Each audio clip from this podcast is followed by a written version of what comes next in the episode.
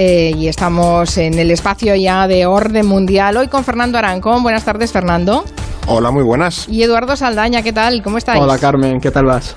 Última sección de la temporada, así que hoy vamos eh, con un eh, cierto espíritu de resumen, pero antes, antes, eh, no queremos dejar de cumplir con nuestros buenos propósitos, que es responder a los oyentes cuando nos preguntan algo. Por ejemplo, Lucas nos escribió por correo preguntándonos por el informe sobre la injerencia rusa en el Reino Unido. Ha sido noticia esta semana. ¿Qué le podemos explicar a, a Lucas, a nuestro oyente?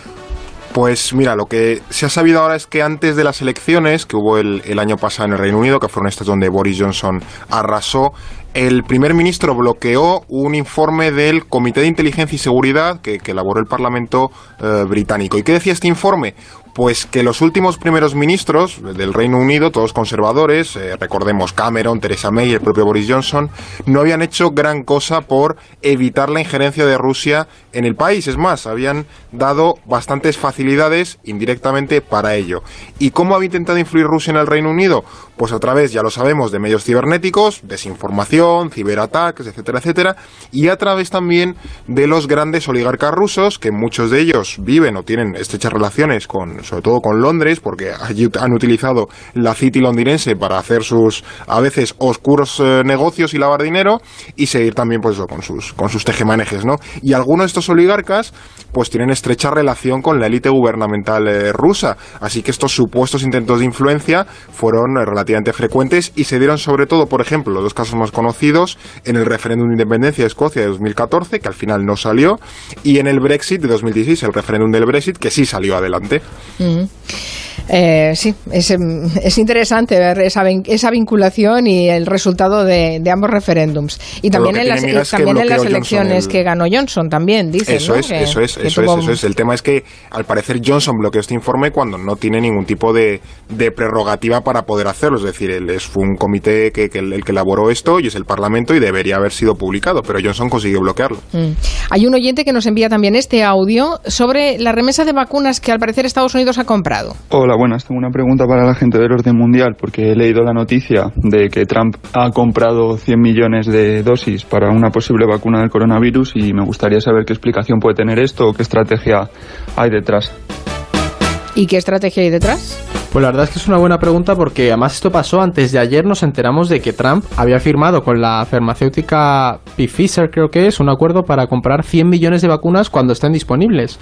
Y a ver, lo primero que hay que decir es que no es una idea casual o una locura de Trump, sino que se enmarca en la estrategia que se está utilizando para desarrollar una vacuna rápidamente. Lo que se está haciendo es apoyar económicamente la investigación y a la vez se va apalabrando el suministro de dosis.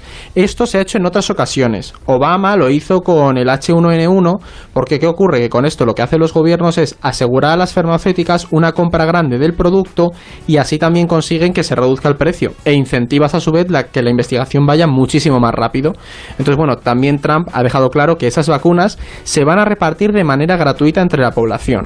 Y aquí, ¿qué pasa? Que también está la cuestión electoral. Y esta pandemia está haciendo mucha meña en la carrera de las presidenciales, Carmen. Y Trump necesita, como agua de mayo, la vacuna o por lo menos este, esta imagen para revitalizar su candidatura. Uh -huh. Pero como ya han advertido algunos expertos, se va a tardar un poco en tenerla, entonces es probable que para noviembre no esté. La clave es que al final vemos como Donald Trump está utilizando políticas o estrategias que se están utilizando en Canadá o en países europeos, y es el de financiar por parte del Estado todo este tipo de, de investigaciones y estas vacunas. Es un poco paradójico, ¿no? Sí, bueno, fue como, como el cheque de los 1.200 dólares, ¿no? Al inicio claro, de la pandemia claro. que repartió a todo el mundo. Bueno, eh, sí, es que está en año electoral y no le van muy bien los datos, por cierto. Eh, por último, esta semana Emiratos Árabes Unidos se convertía en el primer país árabe en emprender una misión interplanetaria con el lanzamiento de la sonda Amal hacia Marte. Eh, Silvia nos preguntó por Twitter, ¿cómo puede afectar esto a la nueva carrera espacial? Pues la verdad es que se pone interesante la carrera espacial porque nadie daría un duro en que quien se metiese en esta carrera fuese Emiratos Árabes, pero bueno, esta misma madrugada, por ejemplo, eh, China ha mandado otra misión a Marte, ¿no? Y, de hecho la NASA también lo va a hacer próximamente. El caso de Emiratos Árabes, como has eh, señalado, es un hito porque, bueno, básicamente se ha convertido en el primer país del mundo árabe en lanzar una misión como esta y eso es importante porque, claro, pone a la ciencia de este país a los en la primera división, por así decirlo, de la, de la carrera espacial y la misión eh, emiratí pues tiene como objetivo estudiar el clima, el clima que pueda tener el planeta rojo y aprender sobre, sobre el que tenga, ¿no? la, por ejemplo, la misión de China es todavía más ambiciosa, también los recursos económicos ayudan. Ellos pretenden aterrizar en la superficie marciana, más bien amartizar y llevar a cabo un estudio en ella durante aproximadamente tres meses, ¿no? Así que, bueno, muy pocos lo han conseguido al primer intento porque se suelen estrellar y la verdad es que sería todo un éxito. Y el de la NASA, por ejemplo, que sale la semana que viene, es bueno, el más ambicioso, que básicamente consiste en enviar un, un vehículo, un vehículo pesado, y, bueno, como un rover de estos que iba por, por la Luna o por el propio Marte, para explorar un poco este, este planeta vecino interesante, se pone interesante la carrera espacial, sí. Bueno, vamos con nuestro tema central. Ya saben que pueden hacerles preguntas a nuestros compañeros de orden mundial, que gustosamente las responderán y les explicarán los eh, entresijos de, de la política internacional. Hoy vamos con algo que se empieza ya a convertir en una tradición, los premios de fin de temporada del orden mundial, en los que repartimos así distintos títulos a países o personalidades que han marcado este año que ha sido un año, ha sido un año, Eduardo. Sí, ha sido un año bastante ajetreado. Pero bueno, eh, conviene recordar a los oyentes que estos premios son satíricos y que al final pues nos ayudan un poco a entender el caos de este mundo en el que vivimos. Pero nos enorgullece que estas tres temporadas se vayan asentando estos Oscars del orden mundial. Pequeña tradición. El primer premio tiene algo que ver con esto de la pandemia, imagino, ¿no? Sí, efectivamente. En la categoría de mejor lucha contra la pandemia hay dos clarísimos, imbatibles ganadores que son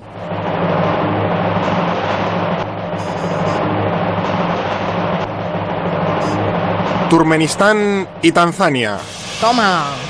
No dos me lo países esperaba. que sí eh, con la T dos países que han hecho una gestión bueno absolutamente impecable del coronavirus sin ningún tipo de extravagancia y logrando unos éxitos hay que decirlo arrolladores en Turmenistán el dictador local erradicó la enfermedad simplemente previendo que se dijese la palabra coronavirus, porque si nadie puede decir la palabra coronavirus, pues evidentemente es lógico que la epidemia no exista.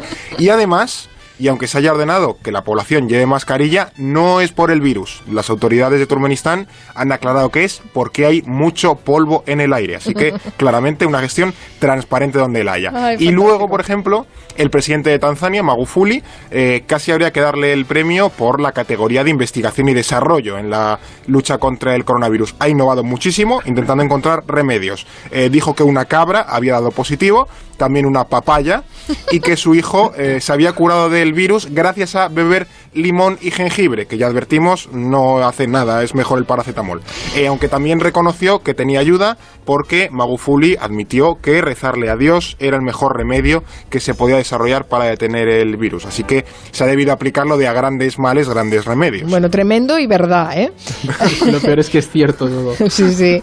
Eh, el año pasado también repartimos un premio que no sé si lo queréis recuperar hoy, que era el premio a la libertad de prensa. ¿Hay este premio, libertad de prensa, en esta Sí. temporada? ¿Sí? Pues aunque sea un premio disputado anualmente, este año el premio para libertad de prensa es para Rodrigo Duterte. Y es que hay muchos que le disputarían el puesto, pero hemos decidido dárselo a él en particular porque lleva muchos años esforzándose para reprimir bien a los periodistas y acabar con todos los críticos. Y no sé si los oyentes lo recordarán, pero este año parece que la justicia filipina, con muchas acusaciones de, pues no sé, no tener mucha separación de poderes, ha condenado a María Ressa, que esta mujer ha sido una de las más críticas contra el régimen de Duterte y su política contra las drogas. Aunque, como en todos los premios, no podemos dejar de mencionar a otros que han trabajado duro este, esta temporada para conseguirlo, como son Nicaragua o México. que Son países en los que la libertad de prensa ha disminuido muchísimo en el 2019. Pero solo puede haber un ganador, amigos. Claro. Claro. Habrá que esforzarse más el año que viene. Bueno, vamos con el de la mejor labor diplomática. A ver quién es él o la afortunada. Pues hay un país que claramente lleva años destacando en este aspecto y no se baja del pedestal. Este premio es para...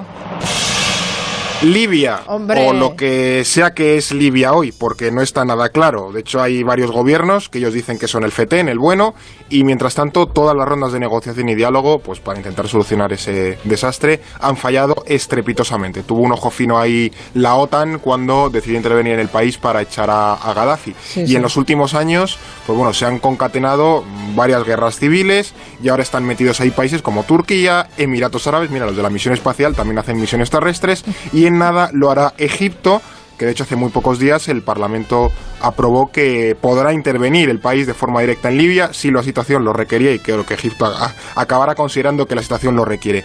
Y mientras tanto, pues este país es el sumidero hacia el que fluyen todas las rutas migratorias de África para intentar llegar a Europa y bueno, donde ya sabemos, las redes criminales llevan años haciendo su agosto, nunca mejor dicho, o sea que el país básicamente es, un, desastre. Hmm.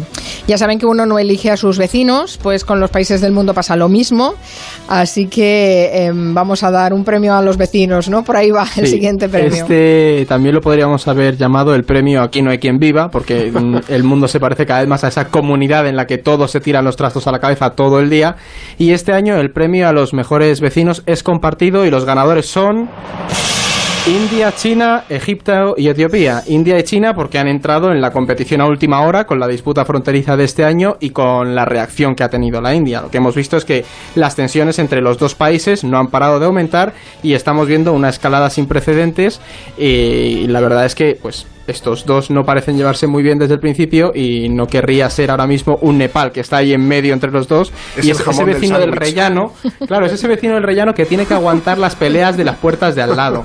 Y bueno, los otros ganadores eh, llevan más tiempo trabajando para conseguir este galardón y desde hace años Etiopía está construyendo la que se conoce como la presa del Renacimiento y este año pues ya la tiene lista. Entonces esta presa se llena con agua que alimenta el Nilo y eso pues no ha gustado nada a los países que recorre este enorme río como son Egipto y Sudán y de hecho parece que se está llegando a una suerte de acuerdo, pero Etiopía está decidida a llenarla y pensemos en lo dependiente que es la economía de Egipto del Nilo y que esto pues acabará siendo un foco de tensión.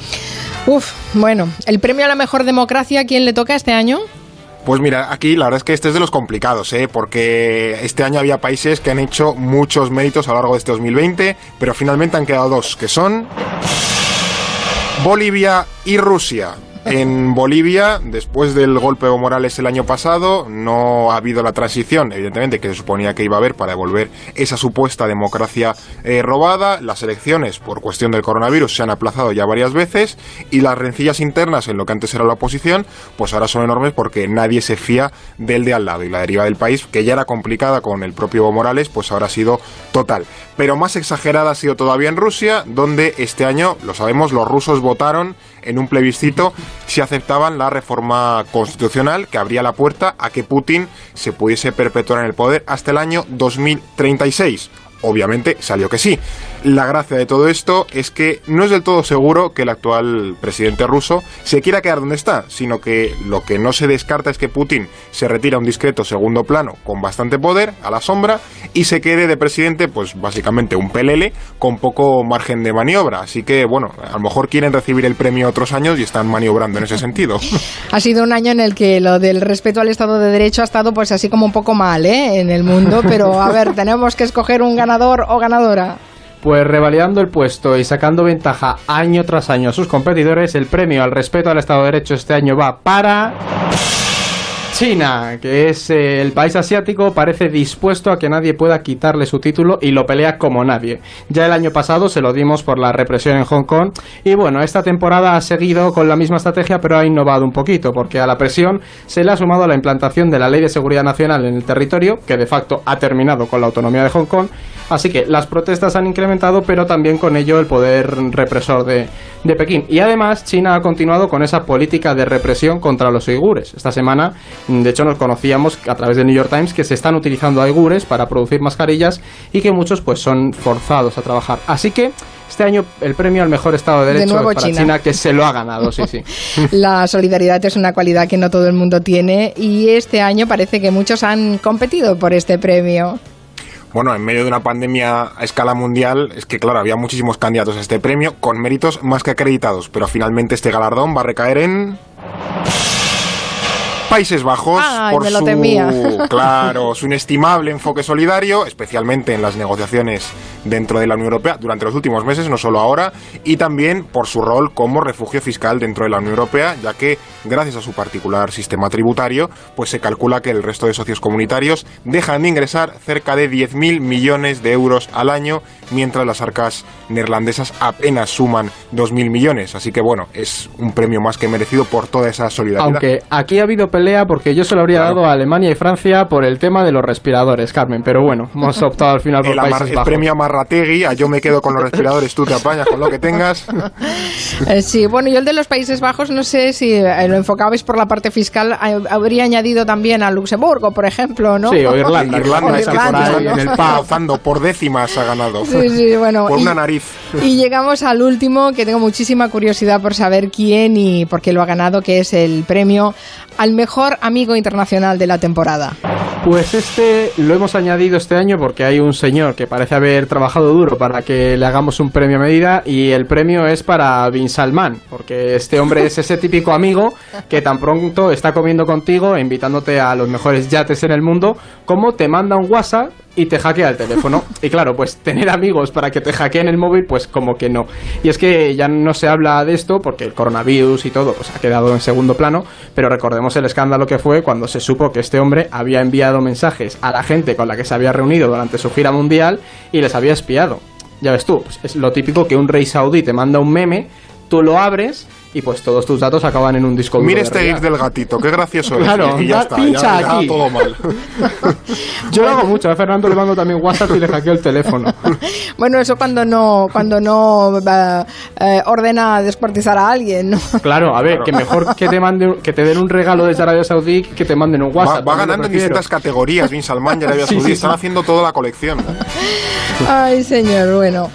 En fin, hoy en una noticia hemos repasado ya todos los premios con mucho sentido del humor, con mucha ironía por parte del orden mundial. Son como los, como los premios eh, yoga de, la, internacionales. Pero hay una noticia que no puedo dejar de mencionar siquiera mm. antes de cerrar esta última sección de la temporada y es que Estados Unidos ha ordenado el cierre del consulado chino en Houston. O sea, estamos en un paso más en la escalada de tensiones entre Pekín y Washington, ¿no? Por lo que veo. Sí, esto ya, bromas aparte, esto ya es más serio porque, bueno, eh, al parecer Trump eh, ordenó cerrar el consulado que tiene China en la ciudad de Houston, en el estado de Texas, eh, un poco en reprimenda por el supuesto ataque que hubo que tuvieron hicieron unos hackers chinos buscando precisamente la vacuna del coronavirus. Entonces, bueno, este es otro paso más en la escala de tensión. Entiendo que China cerrará algún consulado en bueno, en la, en la propia estadounidense en China. Entonces, bueno, esto se suma a Hong Kong, las disputas en el mar de China, eh, todo el tema de la pelea dentro de la OMS entre China y Estados Unidos, es decir, vamos echando ahí eh, granitos de arena a todo el, bueno, a todo este montaña que viene siendo el, pulso entre Estados Unidos y China, que no se cierra, porque también está todavía abierta la, guerra comercial. Sí, sí, es que aquí estamos hablando de cerrar la temporada, pero es que es un continuo lo del orden mundial. La, temporada internacional nunca se acaba. Por la del año que viene va a estar Vosotros también estaréis en verano, en Gelo de mm. verano con Arturo Tellez, así que eh, insisto a los oyentes, si quieren conocer duda, tienen dudas, quieren conocer eh, datos eh, del mundo internacional y de cómo se ordena, saben que pueden hacerlo a través de contacto arroba el orden mundial o a través de las redes sociales de Gelo de Verano y de El Orden Mundial. Así que nada, ahí estarán Eduardo eh, Saldaña, Fernando Arancón, Blas Moreno, nuestros compañeros.